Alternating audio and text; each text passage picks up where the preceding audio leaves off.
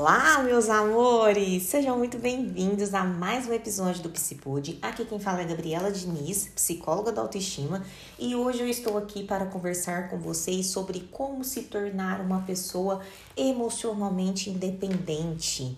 É... Primeiramente, né, o que, que é uma dependência emocional?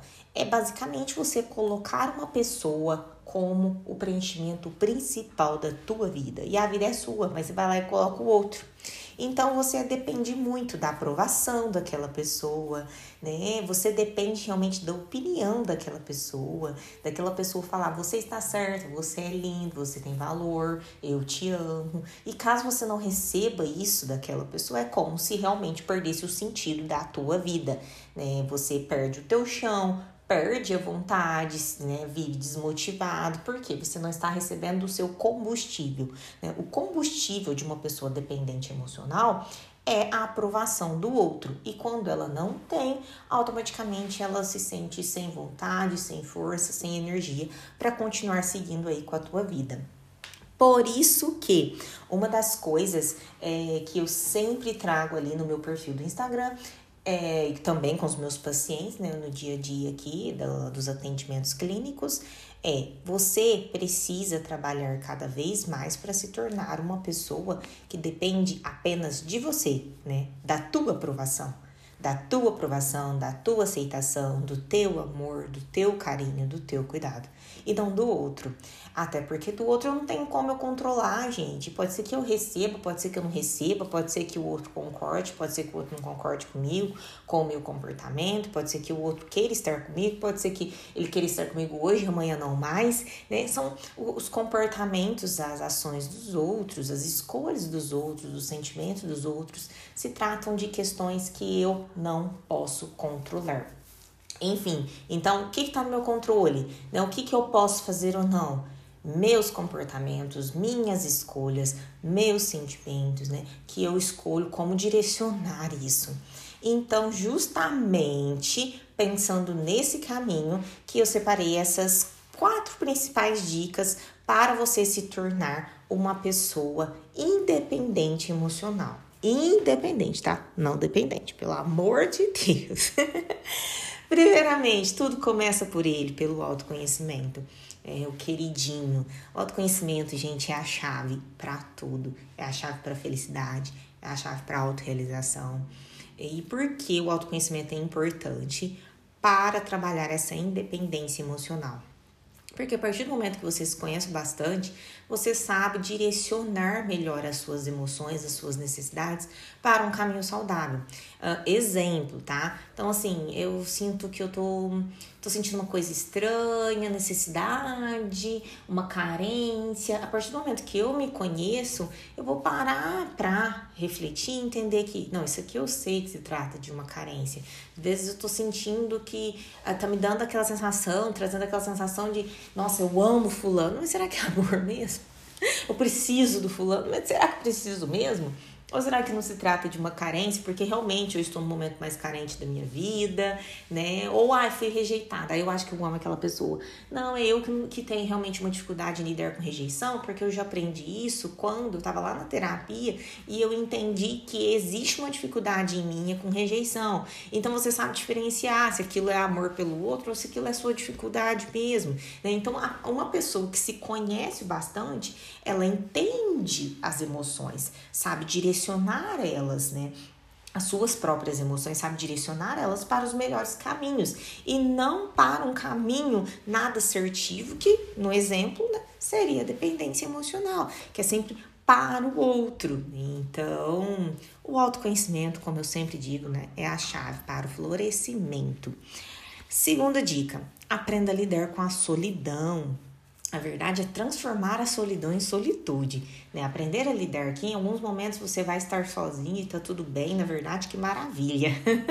Não apenas tá tudo bem, né? mas que maravilha, porque estar na tua própria companhia é um presente é um presente. Estar na tua própria companhia deve te proporcionar prazer, né? Não angústia de, ai, eu preciso estar sempre com alguém.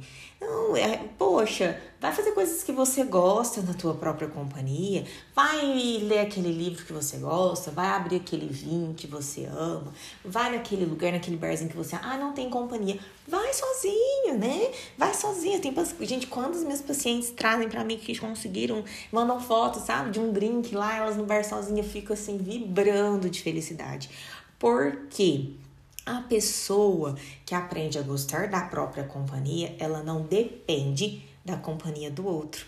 Né? E o tanto que isso facilita para o não desenvolvimento da dependência emocional. Por quê? Porque eu tenho a mim mesma. Se eu tenho a mim mesma, eu não necessito do outro. Ah, então quer dizer que se eu tenho a mim mesma, eu não vou querer o outro. Não é isso. A companhia né, do outro pode ser bem-vinda, se for para acrescentar, for para fazer bem, mas não, não é uma dependência. Eu não dependo disso para ser feliz entende? Né? Eu não dependo do outro para falar para mim que eu tô bonita. Porque eu olho no espelho eu sei que eu reconheço que eu tô linda. E se o outro vem e afirma que lindo, obrigado, que bom que você reconhece que eu estou linda, porque eu já reconheci. Basicamente isso. Terceira dica desenvolva mais um amor próprio, né?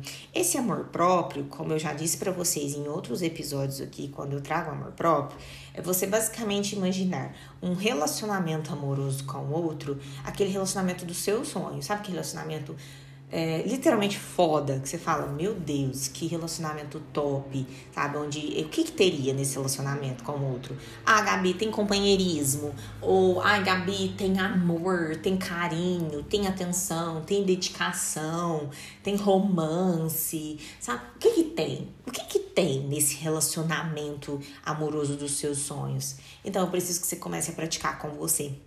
Eu preciso que você se olhe né, como seu companheiro e desenvolva esse amor próprio. Né? Se trate dessa forma.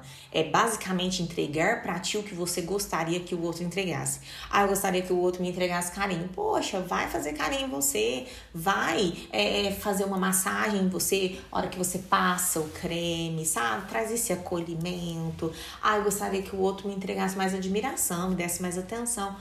Poxa, se olha no espelho, reconhece, nossa, como eu estou linda hoje, o que que, o que, que me mais chama atenção? O que, que eu mais admiro em mim mesma, sabe? Nossa, eu admiro tanto a minha persistência, porque, não, porque na minha persistência eu consegui conquistar isso, isso, aquilo, essa admiração desenvolva por si mesma, até porque antes do amor ao próximo eu preciso desenvolver um amor próprio, é, até porque se eu não desenvolver um amor próprio eu não vou conseguir ter um relacionamento saudável com o outro.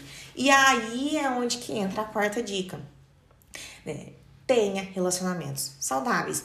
Nossa, Gabi, mas você coloca uma dica de relacionamento quando você está falando para desenvolver independência emocional? Sim.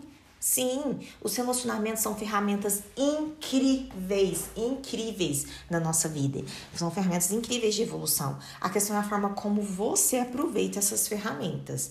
Né? Tem gente que se apega em pessoas tão tóxicas, em pessoas que inferiorizam elas, ao invés de ser pessoas que valorizam, ao invés de ser pessoas que realmente acrescentam, que agregam no caminho, na vida delas. Olha aí a diferença. Então, tem um relacionamento saudável. Aquele relacionamento onde aquela pessoa desenvolve, te, te estimula a se tornar a sua melhor versão, sabe? É aquela pessoa que você olha e fala assim: Meu Deus, como ela chegou na minha vida e transformou tudo em melhor, né? E trouxe, e, e trouxe cor para os meus dias, né? E deixou tudo ainda melhor e me estimulou a me tornar um ser humano melhor. E não trouxe angústia, insegurança, onde eu me sinto segura só se eu estiver com ela. Não, a pessoa me ajudou tanto, ela acrescenta tanto na minha vida que eu sou uma pessoa incrível, mesmo sem estar do lado dela, mesmo nos momentos que eu não estou com ela, porque um relacionamento saudável, gente, ele estimula a individualidade, né? Ele entende que existe uma pessoa X, uma pessoa Y e um relacionamento entre essas duas pessoas, entre a pessoa X e a pessoa Y.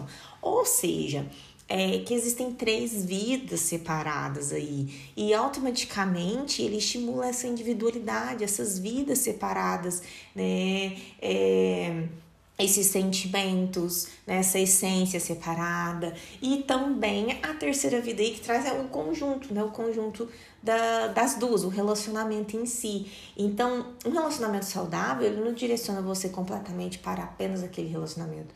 Ele te estimula a ter mais vida, a ter hobbies, né? A ter saúde, a ter essa prática realmente de vida, de individualidade. É isso, meus amores. Vamos parar aqui, né? Trazendo essas quatro dicas: autoconhecimento, né? Transformar a solidão em solitude, é, praticar o amor próprio e ter relacionamentos saudáveis.